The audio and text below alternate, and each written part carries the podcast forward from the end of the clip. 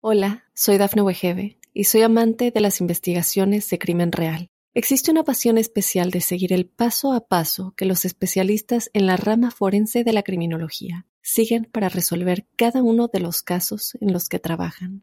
Si tú, como yo, eres una de las personas que encuentran fascinante escuchar este tipo de investigaciones, te invito a escuchar el podcast Trazos Criminales con la experta en perfilación criminal, Laura Quiñones Orquiza, en tu plataforma de audio favorita. Here's how I pick my numbers when I play the new Pick 5 from the Virginia Lottery. I let my dogs decide. Win up to $50,000. I give their treat jar a shake and see how many come running. Five numbers, zero through nine. First number is two. No, four. Uh, Is that six? No, nine? No, down, Ginger! How you choose is up to you. Play in store, in app, or online today. Visit VALottery.com slash pick five. Hola a todos, bienvenidos al episodio número 41 de la huella ovni. Como siempre, gracias por estar del otro lado, gracias por escuchar, gracias por generar cada una de las preguntas, de los temas, de los debates que aquí tratamos episodio a episodio de este podcast.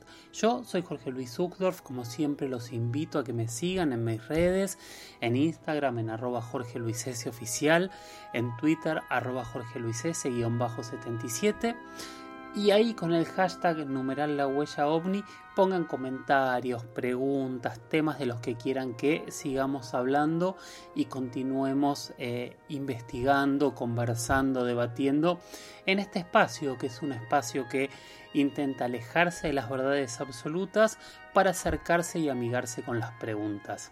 Si les parece, vamos con este episodio realmente muy muy especial. Esta semana la llamé a mi amiga Andrea Pérez Simondini, que ya eh, ha estado en el programa y nos ayuda muchísimo con, con muchísima información, porque ocurrió una noticia que no sé si muchos de ustedes están al tanto, pero es hiper sorprendente. La semana pasada, en el aeropuerto de Neuquén, un instructor de vuelo se encontró con un ovni en el cielo cerca del aeropuerto. Bueno, podríamos estar hablando de uno de los casos más fuertes en Argentina de los últimos años. Y Andrea fue la encargada de hablar con todos los testigos, de hacer un análisis e incluso de hablar con diferentes expertos para tratar de entender qué es lo que pasó en Neuquén. Así que me pareció que era la persona indicada para que nos cuente sobre este nuevo incidente ovni que acaba de ocurrir en nuestro país. Así que si les parece, escuchamos a Andrea Pérez Simondini. Hola Andrea, ¿cómo estás? Otra vez por aquí y otra vez estás con noticias de último momento. Contanos qué es el caso del que todo el mundo está hablando en Neuquén en estos días. Hola Jorge Luis, ¿cómo estás? Este, bueno, sí, nos encontramos con un caso importante que ocurrió el 30 de junio eh, entre las 19 y 20 horas en la vertical del espacio aéreo del aeropuerto de Neuquén con eh, General Roca, la ciudad de General Roca en Río Negro donde un avión de instrucción estaba haciendo un vuelo de, de, experiencia, digamos, de, de instrucción, eh, donde los testigos además son el jefe de instrucción del aeródromo de, Neuquén, Sergio Fernández, y el alumno, el jefe del aeropuerto de Neuquén, eh, Federico Franque. Ellos fueron testigos a partir de las 19.05 de, de una luz de gran intensidad eh, sobre el cuadrante este, que ellos identifican como radial 120, con una elevación más o menos de 3.000, entre, entre 2.700 y 3.000 metros, y a 30 grados, un objeto luminoso que en principio pensaron que se trataba de un avión que venía de frente eh, que estaba sin comunicación, por lo cual dan aviso a la torre de control eh, y reciben la confirmación de la observación visual del mismo elemento por parte del operador de tránsito aéreo, que además comenta que no lo estaba registrando el radar. Vale comentar que Neuquén tiene un radar secundario, por lo cual esto implica que eh, no tenía este, prendido el transponder si se tratara de un objeto convencional. Eh, por lo cual eh, dan, dan este aviso de, de este objeto. El vuelo de instrucción permaneció en aire hasta las 19.50 que obligatoriamente tuvo que aterrizar porque el espacio aéreo se cierra por, eh, una, por una resolución nacional eh, que, tiene que ver con la, pandemia a las 20 horas. Una vez en tierra, tanto piloto, entrenador y alumno eh, siguen observando la presencia del objeto que estuvo siempre fijo en el mismo lugar con la misma intensidad de luz. Este, y ellos desde pista seguían observándolo Llevaron el avión a guardar al hangar, en un momento salen para verificar si seguía y efectivamente seguía en el mismo lugar, esto era a las 20.05, vuelven a ingresar al hangar para que ya cuando salen, por, para salirse del aeropuerto y observan que ya no estaba más. Esto es muy interesante porque lo que hace es poner en escena por la experiencia que tienen los pilotos de un evento que cuando les consultamos, Jorge Luis, del 1 al 10 qué nivel de, este, de incidencia extraordinaria, de observación extraordinaria tenía, le dieron un 10, pero con mucha categoría. ¿Qué investigación hiciste y a qué conclusión llegaste? Inmediatamente, cuando nos enteramos del caso, que nos enteramos a muy primera hora, yo te diría a las 6 de la mañana, nosotros tenemos por el equipo de Visión Omni y Sephora, una colaboradora ahí en Cutralcó, Neuquén, que enseguida me, mandó este, la información del evento. A primera hora de la mañana estaba el piloto dando declaraciones a una radio local de General Roca. Y yo pude comunicarme con el piloto a las 11 de la mañana del día siguiente, el primero de julio. Y bueno, Sergio Fernández, que es de quien estamos hablando, eh, fue muy colaborativo, muy abierto todo el momento a dar este, información, igual que Federico Franque, que me confirmó el hecho, pude hablar con los dos testigos principales. Y, este, y a partir de ahí eh, convoqué a el equipo de Guardianes del Cielo Cuyano, eh, que es un equipo de observación y rastreo eh, de todos los eventos en movimiento en el, en el espacio terrestre y ultraterrestre junto con Fabián Escalada, que es de Visión OVNI, que llevan adelante entre todos estos equipos un proyecto que es para verificar el espacio aéreo que se llama Hangar 34. Les pedí que me hicieran un relevo, una, búsqueda de todos los eventos celestes astronómicos, eh, aéreos convencionales, satelitales, y ellos en menos de 48 horas me hicieron una devolución con un informe impecable, donde me permitió avanzar que con la posición de los astros y los movimientos satelitales y, todo lo que eran vuelos convencionales, eh, a descartar estos eventos. Por otro lado, dimos con la grabación de la torre de control, gracias a la pericia de eh, Fernando Silva, que es un, periodista que cubre estos temas del misterio. Eh, y ese dato fue muy, muy importante porque de ahí además sacamos que hubo otro vuelo un vuelo de la empresa Exxon que aterrizó 1940, por lo cual también nos permitió descartar eh, cualquier movimiento aéreo convencional, este, dado que los pilotos eh, y los testigos finalmente siguieron viendo, como te decía, este evento parado en el mismo lugar con la misma intensidad de brillo hasta las 20.05. La descripción que hacen los pilotos de la luz eh, la pone en, un lugar que es este, más o menos a 3.000 metros, como te decía, a 20 kilómetros de la ciudad de General Roca, eh, de cara a lo que sería el Valle de, los Dinosaurios, como se conoce.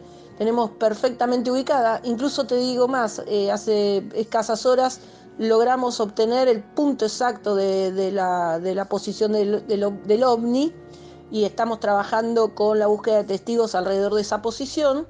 Este, y con todos los elementos que reunimos descartamos que se haya tratado de un, de un astro, de un planeta o una estrella. Por ahí circulaban las versiones de Júpiter, eh, pero la descartamos totalmente porque Júpiter recién se hace visible por el horizonte a las 19.20. El evento eh, la vieron a 30 grados ya a las 19.05, por lo cual quedó absolutamente descartado. La, la dirección de la observación fue hacia el sur, al sur de General Roca, y, este, y esto, esta información de, de relevo fue absolutamente contundente. Consultamos para esto expertos, astrónomos, uno de ellos es este Luis Martorelli, que es eh, director óptico del Observatorio de La Plata. Otro fue este, Martín Fernández, el director del Observatorio de Merlo San Luis. Y obviamente con, eh, constata lo que ya había relevado el equipo de Hangar 34 con los Guardianes del Cielo Cuyano y este, Visión OVNI que daban descartado el hecho de Júpiter se descartó movimientos satelitales, la ISS, el, telescopio Hoover, que son los elementos más fuertes, y este, por hoy te puedo definir que quedó catalogado como un fenómeno aéreo no identificado. Hola, soy Dafne Wegebe y soy amante de las investigaciones de crimen real. Existe una pasión especial de seguir el paso a paso que los especialistas en la rama forense de la criminología siguen para resolver cada uno de los casos en los que trabajan. Si tú, como yo, eres una de las personas que encuentran fascinante escuchar este tipo de investigaciones, te invito a escuchar el podcast Trazos Criminales con la experta en perfilación criminal, Laura Quiñones Orquiza, en tu plataforma de audio favorita. ¿Hablaste con algún tipo de experto? Para ahondar un poquito más con lo de los expertos, eh, tuve una charla muy interesante con el astrónomo Luis Martorelli que me dio detalles muy específicos sobre el movimiento astronómico de esa noche.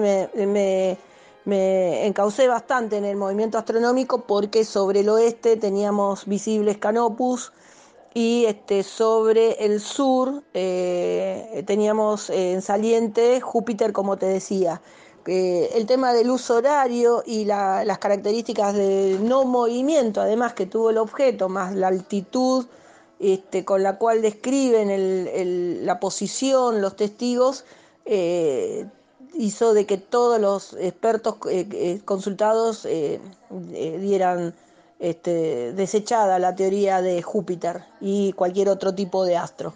El objeto no presentó ningún tipo de movimiento, absolutamente nulo de movimientos, con la misma condición durante exactamente 60 minutos.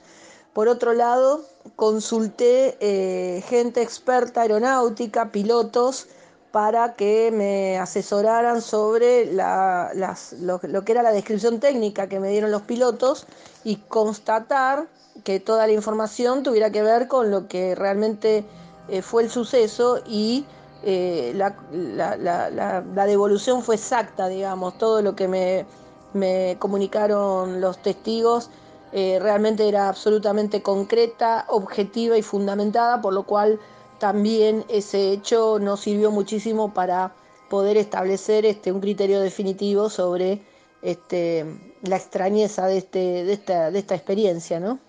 ¿Qué importancia histórica le das a este caso comparando los casos más importantes de Argentina? Tengo la sensación de, este que este caso eh, tiene los elementos con los que uno sueña. Testigos calificados, observadores calificados, como eh, el, ámbito de la observación de la torre de control. Y acá quiero hacer un alto y por eso eh, creo que estamos ante la presencia de un hecho absolutamente contundente que en términos de observaciones aéreas lo va a poner en la lista de los casos más destacados de Argentina, porque eh, en términos técnicos el vuelo de instrucción se desarrolla a vista dentro de un radio de 5 millas del punto de observación de la torre de control. Y además, eh, dentro de un radio de 30 millas es donde se preserva el control de tránsito aéreo el objeto fue identificado dentro de un radio de 20 millas, por lo cual, eh, en términos del manual de gestión de la ANAC, que es el órgano que tiene jurisdicción sobre las operaciones de tránsito aéreo, que es la Administración Nacional de Aviación Civil, eh, es una intrusión, digamos, y ante la no comunicación con la torre, claramente eh, el manual de gestión de ANAC habla de que es un evento sensible a la defensa aérea. ¿Y qué debería suceder? Sin hablar de extraterrestres incluso, que eh, puede ser un vuelo de contrabando, un vuelo de narcotráfico, todo aquello que interpone dificultades en las operaciones de tránsito aéreo además. Hay un protocolo que exige la identificación del vuelo. Cuando éste no responde, eh, la Fuerza Aérea debe enviar un, un avión para identificar en aire la matrícula y prevenir al piloto que se identifique, llegando a hacer disparos incluso evasivos para amedrentar, incluso hasta el derribo, digamos. Esto es parte de la defensa aérea. En Argentina nunca nada de esto sucede, por lo cual el, el, hecho realmente fue contundente y esto es un poco lo que mueve a que los pilotos hayan hecho la denuncia con la torre de control. Al día de hoy, mientras estamos teniendo esta conversación, ningún organismo oficial, ni ANAC, ni EANA, que es el otro organismo que tiene jurisdicción sobre las operaciones de tránsito aéreo en términos administrativos, ni la Fuerza Aérea, que además ya sabemos que tiene una comisión oficial que investiga estos fenómenos, nadie, nadie ha este, tomado eh, cartas en el asunto en términos de investigación, por lo cual es además preocupante eh, por lo que te acabo de escribir. Así que entiendo que este evento, por todas eh, eh, las, las, variables que presentó, los testigos que, que dio y la información este, técnica que, que, aportó el caso, eh, creo que va a quedar como uno de los más importantes de Argentina. Muchísimas gracias, Andrea. Bueno, y quiero dejarte un saludo para vos, Jorge Luis, para todos los oyentes, que sé que el programa está andando muy bien, y el agradecimiento, como siempre, por este, ayudarnos a difundir estos hechos este, que también ayudan, valga la redundancia, a que empecemos a tomar conciencia de la realidad de un fenómeno que ya hoy no se puede tapar. Te mando un abrazo y un saludo para toda la audiencia. Hola, soy Dafne Wegebe y soy amante de las investigaciones de crimen real. Existe una pasión especial de seguir el paso a paso que los especialistas en la rama forense de la criminología siguen para resolver cada uno de los casos en los que trabajan. Si tú, como yo, eres una de las personas que encuentran fascinante escuchar este tipo de investigaciones, te invito a escuchar el podcast Trazos Criminales con la experta en perfilación criminal, Laura Quiñones Orquiza, en tu plataforma de audio favorita. Y ahora arrancamos con nuestras tandas de preguntas y respuestas. Como siempre, Lucas Riff, arroba luquitas-riff, hace preguntas para pensar, para leer, para cuestionarse y para sacar conclusiones entre todos, que eso está buenísimo y es súper, súper enriquecedor. Esta vez dice así, ya desafiando, ¿no? Va otra. ¿Qué opinas sobre los llamados niños índigos. ¿Serán seres aliens que nos vigilan? El concepto de los niños índigo, que después evolucionó en otro tipo de, de, niños que son los niños cristal, y que de alguna manera se engloban dentro de otro subconcepto que no está aceptado por todos, pero sí por una parte, que son los niños de las estrellas, es un concepto complejo. Vamos a empezar por los niños índigos. Los niños índigos son niños que, que nacieron a partir de la década del 80, donde las personas que leen o ven el aura dicen que tienen un aura de un color distinto, color índigo, un color azulado. Se cree que estos niños que ya son adultos, los que nacieron en la década del 80, van a ser las personas que van a salvar a la humanidad según eh, eh, esta corriente. O sea, son personas que han nacido con un nivel de conciencia diferente, con un amor al planeta distinto y que van a ser nuestros guías en el futuro. Los niños cristales como que todavía tienen una conciencia mayor y trabajan mucho más la paz y el amor. Son conceptos que son preciosas, Creo que nadie estaría en contra de que nazca gente así y que nos puedan guiar a ser todos mejores, definitivamente. La ciencia dice que no tiene ningún modo de probar estas teorías, que es una evolución que está fuera de las evoluciones que, que estudia la ciencia y que no hay forma de comprenderlo. Por otro lado, hay mucha gente que en realidad dice que podrían ser extraterrestres que hayan llegado a la Tierra para guiarnos o personas de alguna manera modificadas por extraterrestres para poder guiarnos. Son teorías eh, totalmente discutibles, muy difíciles de, sostener en un montón de, de, maneras y que son de estas teorías que se acercan mucho a la fe. ¿Crees o no crees?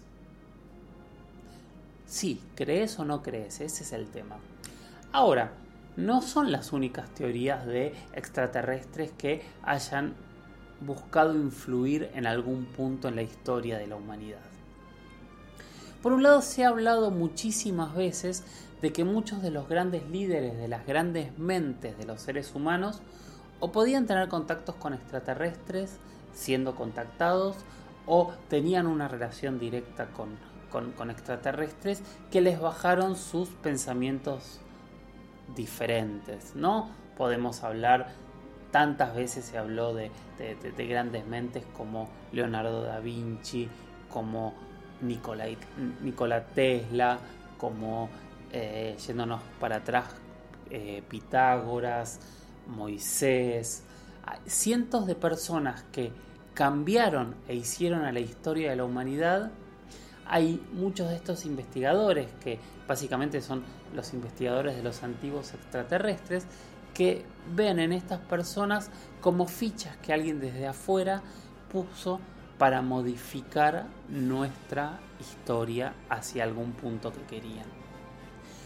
Yéndonos más atrás, están todas las teorías que también plantean que nosotros como humanidad, como civilización, podríamos ser un experimento extraterrestre y podría alguien haber modificado de alguna manera nuestro ADN para transformarnos en lo que somos hoy.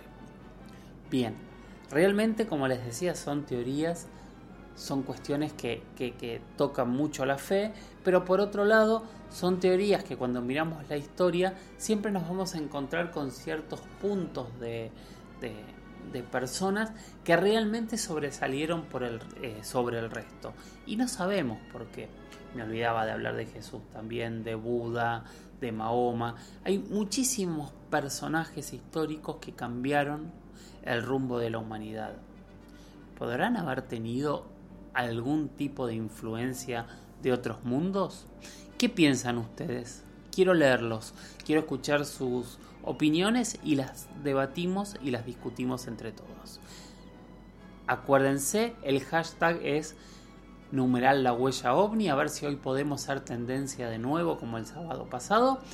Y yo soy en Instagram arroba Jorge Luis S oficial, Jorge Luis y en Twitter soy arroba Jorge Luis S guion bajo 77. Vamos todos a escribir y opinar. ¿Qué opinamos de todas estas teorías de niños distintos, de eh, contacto con extraterrestres y que ellos hayan sido finalmente quienes nos hayan manipulado de alguna manera. Bien, ahora vamos con la siguiente pregunta. ¿Qué es la pregunta que me hizo arroba Mariana Hop en Twitter? Y ella me dice, hay alertas en el mundo hoy, me lo decía ayer, por un ovni en Japón. ¿Qué hay de eso? Bien, en realidad, si bien eh, el día de ayer hubo muchísima, muchísima información sobre este ovni globo en Japón, en realidad es de fines de junio. Y lo que pasó es que en la ciudad de Sendai, en el norte del país, en el norte del Japón, apareció una especie de globo blanco muy grande en el cielo que estuvo flotando varias horas eh, de un lado para otro. Lo extraño es que empezaron a llamar a todas las autoridades y personas que podrían tener algún tipo de responsabilidad sobre este objeto y nadie supo qué era. Entonces envió un helicóptero a intentar identificarlo y el helicóptero tampoco lo pudo identificar. Hay imágenes desde tierra, hay imágenes desde el cielo y hubo una gran atención y un poquito de paranoia en base a este objeto. Paranoia por dos cosas. Obviamente, lo primero que todos los medios de prensa mundial y me imagino que todos los japoneses se habrán dicho, bueno, hace poquito nuestro ministro de Defensa anunció un protocolo para invasión extraterrestre. ¿Se debería aplicar con esto? la realidad es que creemos que no se aplicó ningún protocolo, tampoco hubo ninguna invasión, solo hubo una especie de objeto blanco redondo con algo colgando de abajo que se paseó toda la tarde por el norte de Japón y fue visto en muchos lados. ¿Podría haber sido un globo? Y claro que podría haber sido un globo, es altamente probable. Otra vez, lo extraño es que nadie haya podido identificar este globo ni derribarlo. Preguntas hay muchas, afirmaciones pocas, como es, pero es, la afirmación esta que tanto, tanto a mí me gusta, es sí, claro que es un ovni porque nadie lo pudo identificar. Ahora vamos a colgar una imagen y un video y díganme ustedes si para ustedes es un globo o podría ser alguna otra cosa. Como siempre, gracias por haber llegado hasta aquí. Estamos finalizando un nuevo episodio de La Huella OVNI. Soy Jorge Luis Zuxdorf. Recuerden seguirme en redes. En Instagram soy arroba. Oficial. En Twitter soy arroba Jorge Luis S-77. Y en este espacio nos comunicamos con el hashtag numeral. Como siempre, gracias por estar ahí, gracias por animarse a abrir la mente, ah, gracias por correrse de esas verdades absolutas y gracias por darnos a todos la posibilidad de poder pensar y animarnos a sumergirnos en este mundo de dudas, de preguntas y cada día de más y más preguntas aprendamos cada uno a, buscar las herramientas, a tomar lo que nos sirve de cada uno de estos relatos y a construir cada uno nuestra propia conclusión, ¿no? Para saber algún día o tratar de entender o tratar de encontrar las respuestas que todos buscamos. Gracias como siempre y nos escuchamos en el próximo episodio. Chau chau.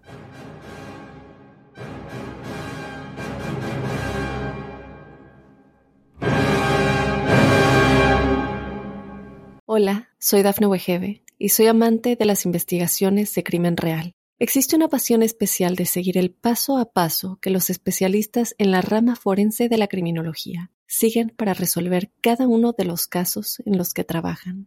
Si tú, como yo, eres una de las personas que encuentran fascinante escuchar este tipo de investigaciones, te invito a escuchar el podcast Trazos Criminales con la experta en perfilación criminal, Laura Quiñones Orquiza en tu plataforma de audio favorita.